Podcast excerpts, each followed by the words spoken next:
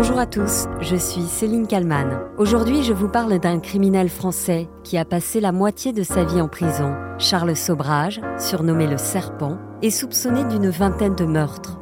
Depuis fin décembre, il est libre, de retour en France.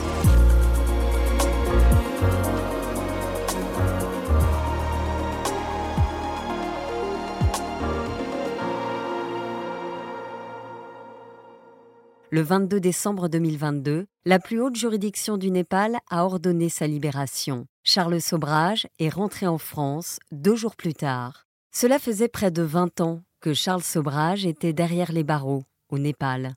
Il est arrivé à Paris, attendu par de nombreux journalistes. Il est arrivé à Paris ce matin en provenance de Doha après sa libération au Népal. Il est soupçonné, on le rappelle, d'une vingtaine de meurtres en Asie dans les années 70. Euh, Charles Sobrage a désormais 78 ans.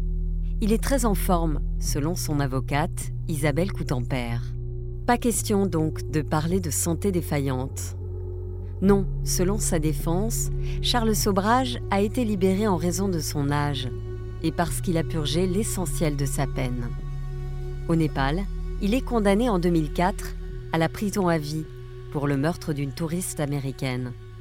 En 2014, il est aussi reconnu coupable du meurtre du compagnon canadien de celle-ci, Laurent Carrière. Des crimes commis en 1975.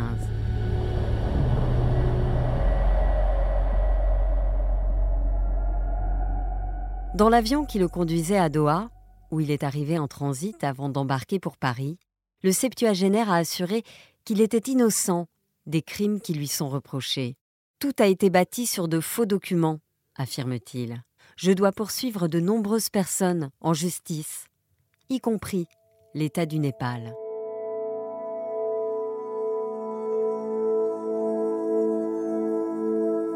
Il a le visage d'un ange, mais je pense que quelque part, le diable s'est glissé dans son esprit.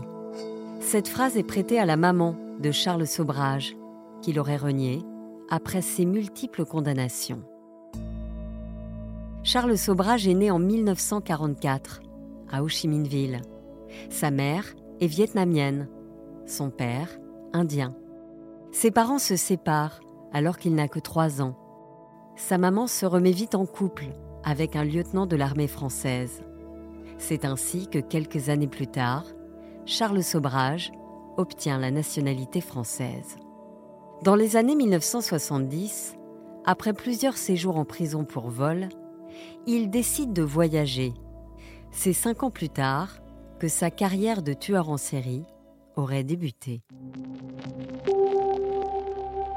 Son mode opératoire serait toujours le même, se faire passer pour un négociant en pierres précieuses, se lier d'amitié avec ses victimes, souvent des routards occidentaux, les empoisonner, puis les tuer sauvagement.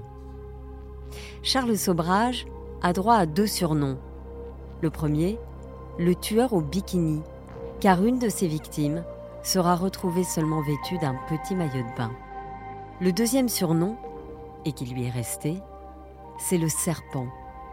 Le serpent car il glisse entre les mains de la justice le serpent pour sa capacité à manipuler ses victimes, prendre d'autres identités, échapper à la police et s'évader plusieurs fois de prison.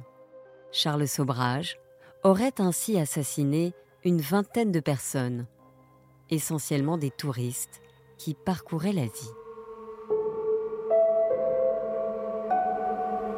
À l'époque, il se faisait appeler Alain Gauthier il était très bel homme et agissait avec deux complices, une québécoise, tombée sous son emprise, et un délinquant indien.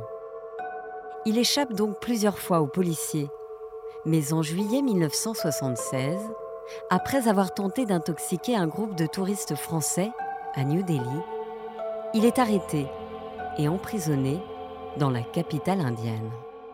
Il est alors condamné à 12 ans de prison en 1986, pour éviter l'extradition, Charles Sobrage s'évade de prison, mais se fait arrêter quelques semaines plus tard.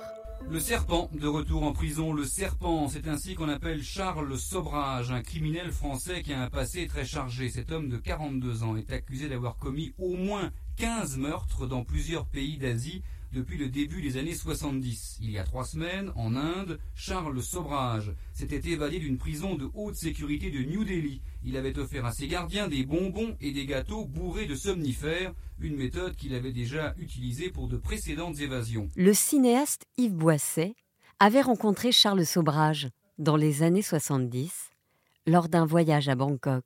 Il avait été très troublé par la personnalité étrange de Charles Sobrage. Il témoigne en 1986 au micro de France Inter. Euh, on a sympathisé, c'est un type très cultivé. Il connaissait admirablement bien la littérature américaine. Euh, il connaissait bien la littérature française. Il, était un fanatique de cinéma américain.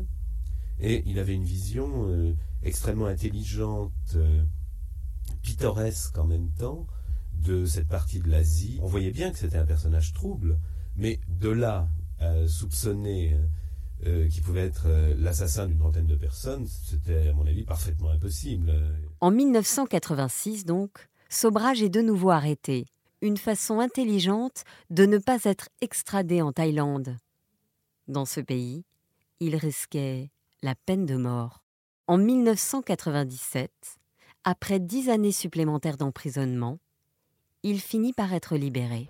Tout compte fait, les autorités de New Delhi ont décidé de se laver les mains du cas Charles Sobrage. Le prisonnier le plus médiatique d'Inde devrait être expulsé ce soir pour Paris. Ce Français âgé de 52 ans aura passé plus de 20 ans dans les geôles indiennes, accusé d'avoir assassiné plusieurs touristes occidentaux en Inde, mais partout en Asie. En avril 1997, Charles Sobrage est donc de retour en France, défendu par le célèbre avocat Jacques Vergès. L'avocat Jacques Vergès était ponctuel ce matin à l'aéroport de Roissy, mais il ne verra pas son client. Charles Sobrage, dit le serpent, est pourtant bien arrivé, très surveillé par les policiers, très attendu par les journalistes. Il sera transféré à l'abri des regards dans les locaux de la direction centrale de la police judiciaire à Nanterre. Pourtant, Charles Sobrage est un homme libre, il a purgé sa peine 20 ans de prison en Inde. Son avocat ne comprend pas. Il n'y a pas de poursuite judiciaire contre lui. J'attends comme je suis persuadé qu'ils seront forcés de le relâcher et de perdre la face. Pendant sept semaines, ils lui ont refusé des papiers. Au bout de sept semaines, ils lui ont donné des papiers. Cette fois-ci, ils le retiennent et à la fin, ils seront forcés de le relâcher. Charles Sobrage est mis en examen au palais de justice de Bobigny le 8 avril 1997. Mais il reste libre. Il s'exprime alors en sortant du palais devant une dizaine de journalistes. Je suis vraiment très heureux d'être enfin libre en France. Ce matin, lorsque, euh, lorsque je suis sorti de l'avion, ils m'ont arrêté immédiatement. Vous avez été surpris d'être dans le bureau du juge cet après-midi Oui, parce que, euh, comment dirais c'est une affaire qui est terminée. Charles Sobrage a été mis en examen pour empoisonnement. Il lui est reproché d'avoir tenté de tuer en Inde en 1976 des élèves ingénieurs de Tarbes. Le récent dépôt de plainte de ces derniers a permis d'ouvrir les poursuites. Selon son avocat, l'affaire devrait déboucher sur un non-lieu. Mais en septembre 2003, Sobrage commet une erreur. Il se rend au Népal. Reconnu par un journaliste dans les rues de Katmandou, il est arrêté par les autorités locales, qui le soupçonnent de deux meurtres. Il est condamné à la prison à vie, mais il est donc libéré en décembre dernier. Depuis, il vit secrètement en attendant de prendre la parole quand il l'aura décidé.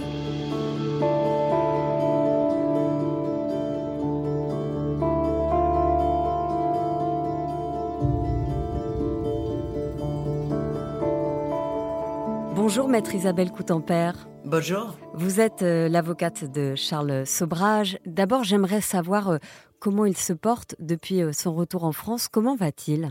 Bah, Très bien, il est très en forme, plein de projets. Et c'est quelqu'un de, calme, voilà.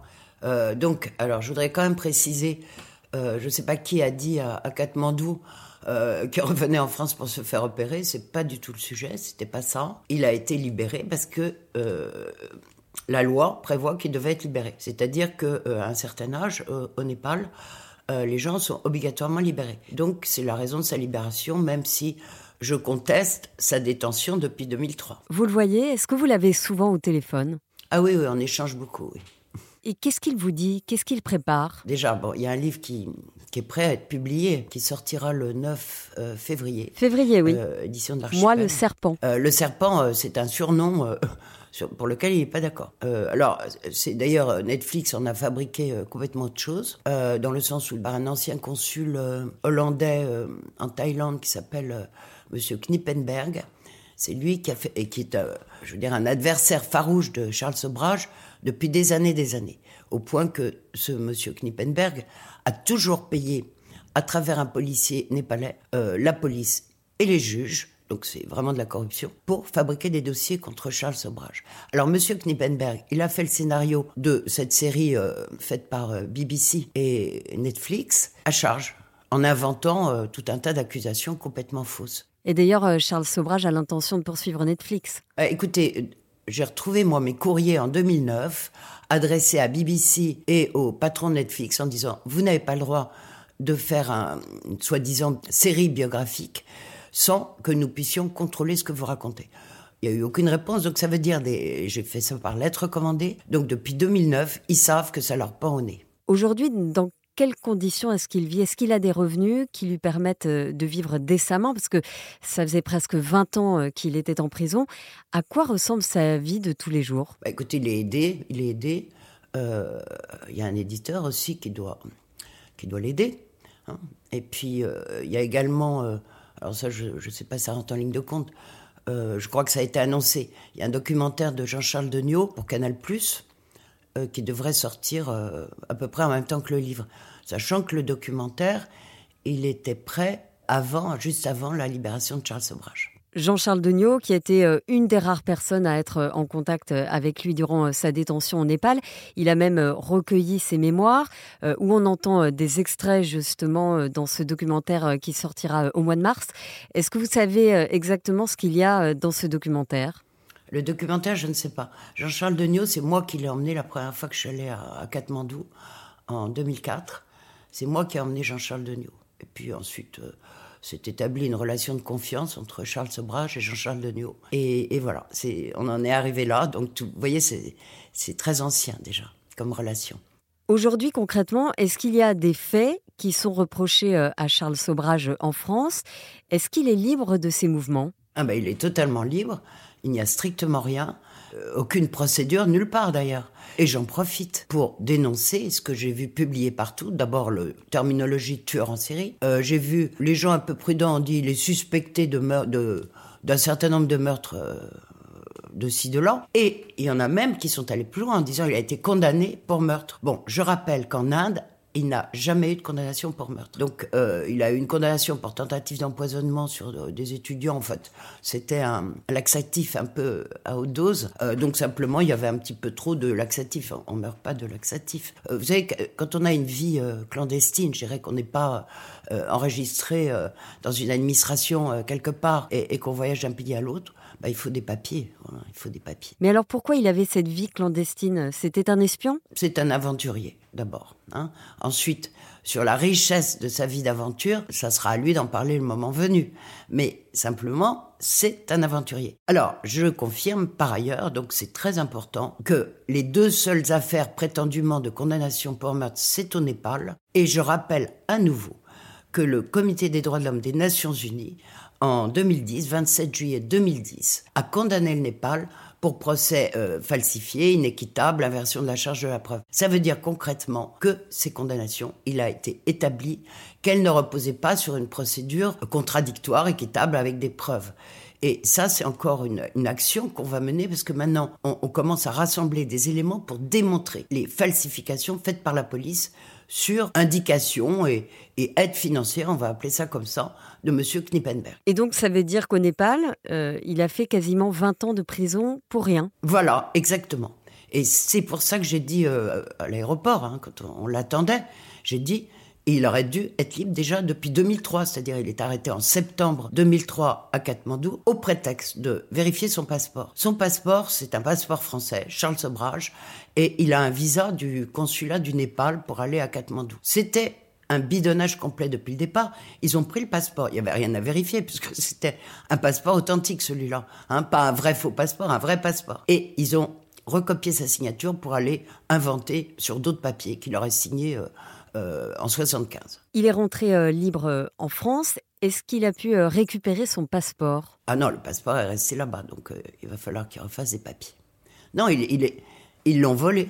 Ils l'ont volé. Vous l'avez euh, rencontré euh, à plusieurs reprises, notamment, vous le disiez, en 2004 euh, au Népal. C'est quelle personnalité, Charles Sobrage Tout ce qui est dit sur lui, est-ce que c'est vrai Quelqu'un de très intelligent, de manipulateur? Alors, manipulateur, on peut toujours dire que les gens gentils qui s'intéressent aux autres, c'est pour manipuler. Moi, je vois pas les choses comme ça. C'est quelqu'un de très empathique qui se préoccupe des autres.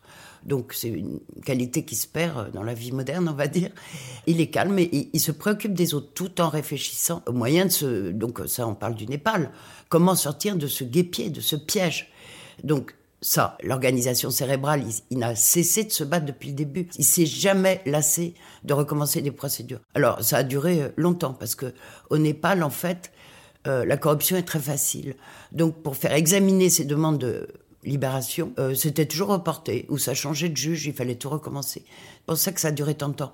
Et même après 2010, après la condamnation du Népal, puisque le Népal avait obligation de réparer les violations. Ça veut dire quoi? Le libérer, l'indemniser. J'ai euh, fait de multiples demandes au gouvernement successif là-bas. J'ai demandé l'aide des ministères français des Affaires étrangères, des ministres Hein, j'ai dû écrire à dix ministres, personne n'a bougé. Et je reproche beaucoup à l'État français de l'avoir abandonné. Donc, je mets également en cause l'État français. On, réglera les comptes après. Vous dites euh, que Charles Sobrage, il est aidé euh, financièrement. Euh, quelqu'un l'aide aussi à se loger? Bah, je vous dis, son éditeur, pour le, pour le moment, prend en charge, bon, parce que ensuite, ensuite, on va voir. Bon, je sais pas je n'ai pas à, parler de ce qu'il va faire, mais qu'on vienne pas s'imaginer qu'il va repartir dans sa vie d'aventure. Il a plus temps pour ça. Par contre, bah, on va dire c'est une vedette maintenant, hein, donc. Euh, mais c'est quelqu'un qui est, modeste, qui est pas du tout euh, prétentieux, euh, quelqu'un de calme, gentil, toujours préoccupé, comme je le rappelle, toujours préoccupé des autres. Mais qu'est-ce qu'il fait pour les autres? Vous dites qu'il est préoccupé par les autres. Bah, préoccupé, bah, je vous dis même, euh, il se préoccupe euh, de ma santé. Vous voyez ça? Je dis ça comme ça. Vous dites que vous l'avez euh, souvent au téléphone, vous le voyez? Est-ce qu'il se cache finalement? Car j'imagine que beaucoup de paparazzi, de journalistes cherchent à, le rencontrer. Il va monnayer ces, ces échanges ou est-ce qu'il attend un peu? Est-ce qu'il se prépare? Écoutez, moi j'ai reçu d'innombrables demandes. J'ai répondu quasiment partout que pour le moment, il ne donne pas d'interview et qu'on verra plus tard. Et la raison, c'est laquelle? Ah, parce qu'il considère qu'il n'a pas donné d'interview actuellement. Et puis, je dirais que par rapport à la presse française, ce qu'il m'a bien dit, il n'aime pas la presse française. Euh, vu tout ce qui a été raconté comme euh, fausse histoire euh, sur lui, il prend un peu de temps pour pouvoir remettre les choses au clair et au point. Donc, le temps venu, il donnera sa vérité. Bah, sa vérité, c'est pas sa vérité, c'est la vérité la vérité des montages qui ont été faits contre lui. Je vous remercie beaucoup, euh, maître Isabelle Coutempère, d'avoir répondu à mes questions pour le titre à la une. Merci. Merci à Sophie Perwaguet pour le montage de cet épisode et merci à vous de l'avoir écouté. N'hésitez pas à le partager euh, autour de vous et à le noter sur toutes les plateformes de podcast. Je vous donne euh, rendez-vous demain pour un nouveau titre à la une.